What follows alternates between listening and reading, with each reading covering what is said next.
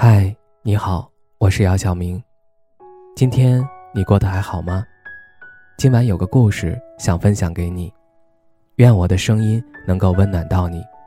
听完故事早点睡，晚安，长夜无梦。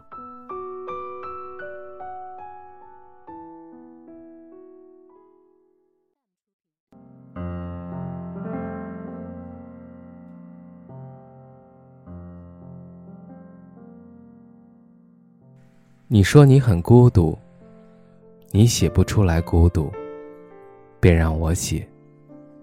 那我便浅浅的写上一篇。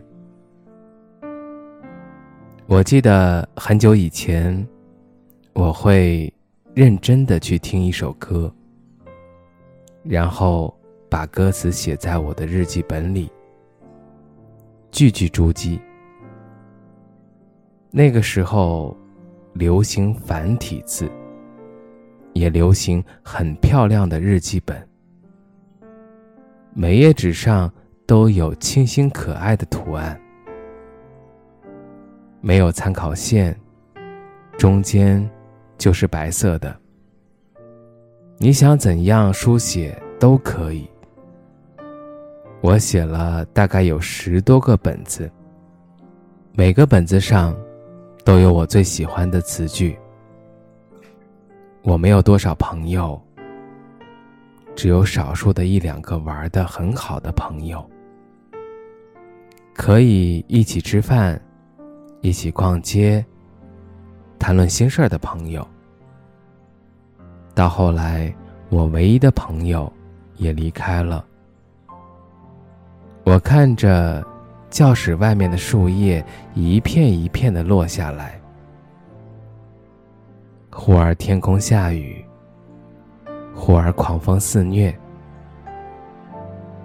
也偶有清风拂面。只是那个座位上，还刻着他写的那句：“离开是为了下一次更好的相遇。”有一天，老师叫住了我。跟我说，做人不要太过于感性，应该理性一点，才能活得开心一些。可是，后来我才发现，我所有记得的情绪，都是感性的时候。那些快乐的，是真的很快乐；痛苦的，也很痛苦。那种情绪是可以记很久很久的。后来，我便不再深交朋友。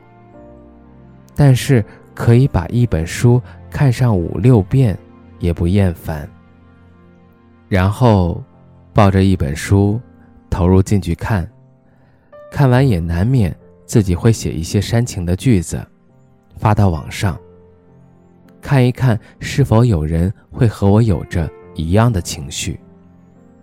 后来，我便很少。去思念有，去想念某一件事儿，或者某一个人。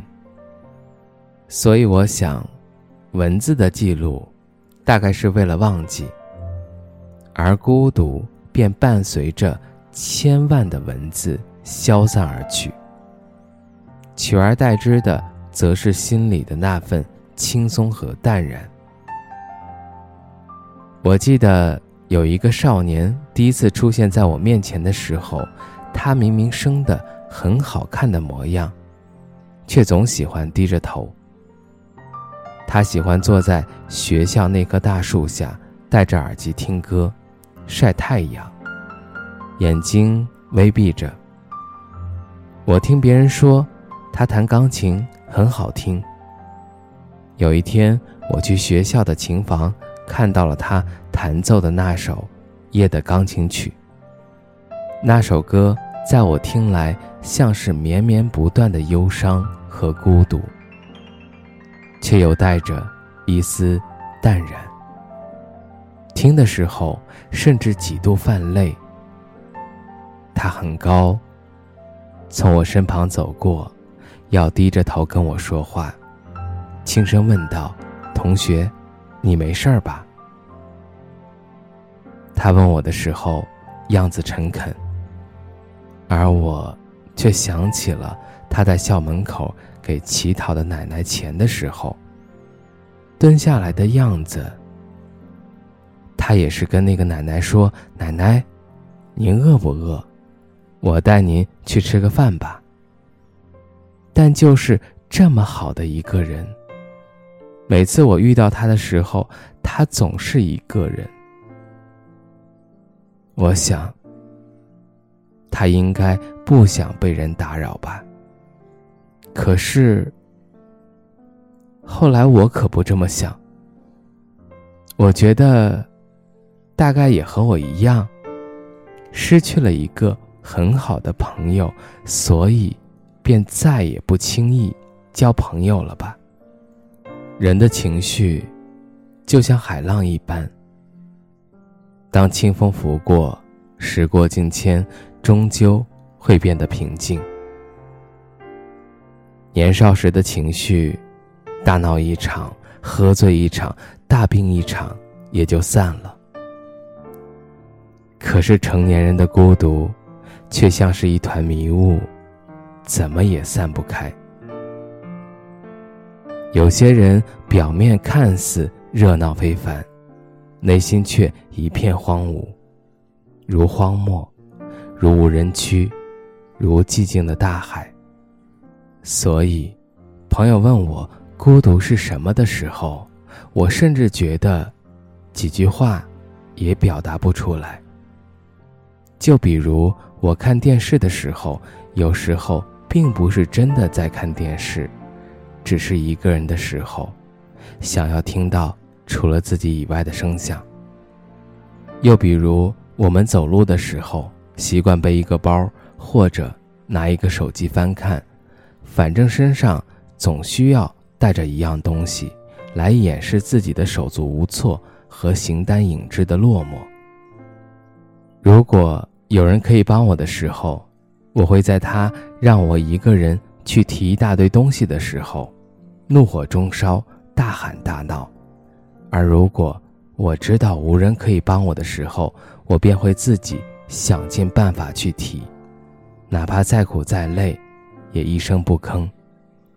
可是我想着，不管一个人还是两个人，亦或是一群人，人不都应该是孤独的吗？应该说，人大多数都是孤独的。你自己的工作和学业。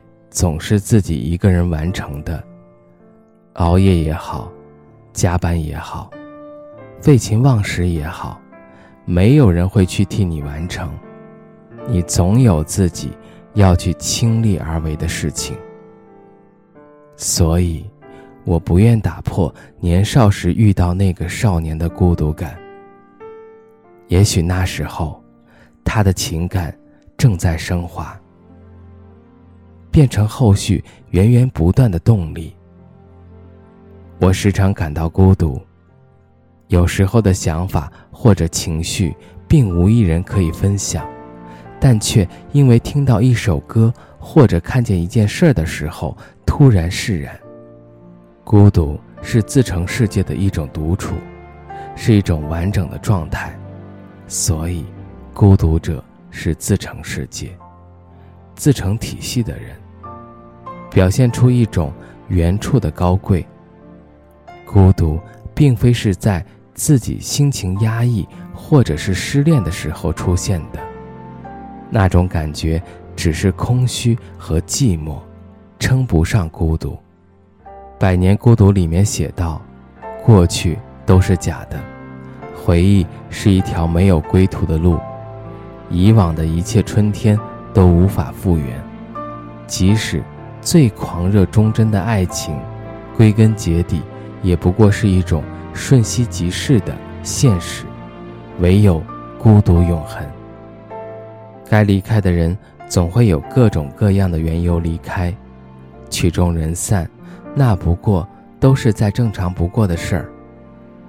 长大后才发现，《百年孤独》里面说的“唯有孤独永恒”这句话的意思了。但彼时，我们已经长大，也能面对了。孤独也好，寂寞也罢。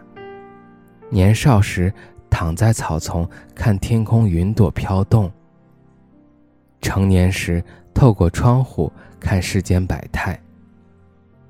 人不过一生，也只会有一个费心所爱之人，过好自己，这一生便好。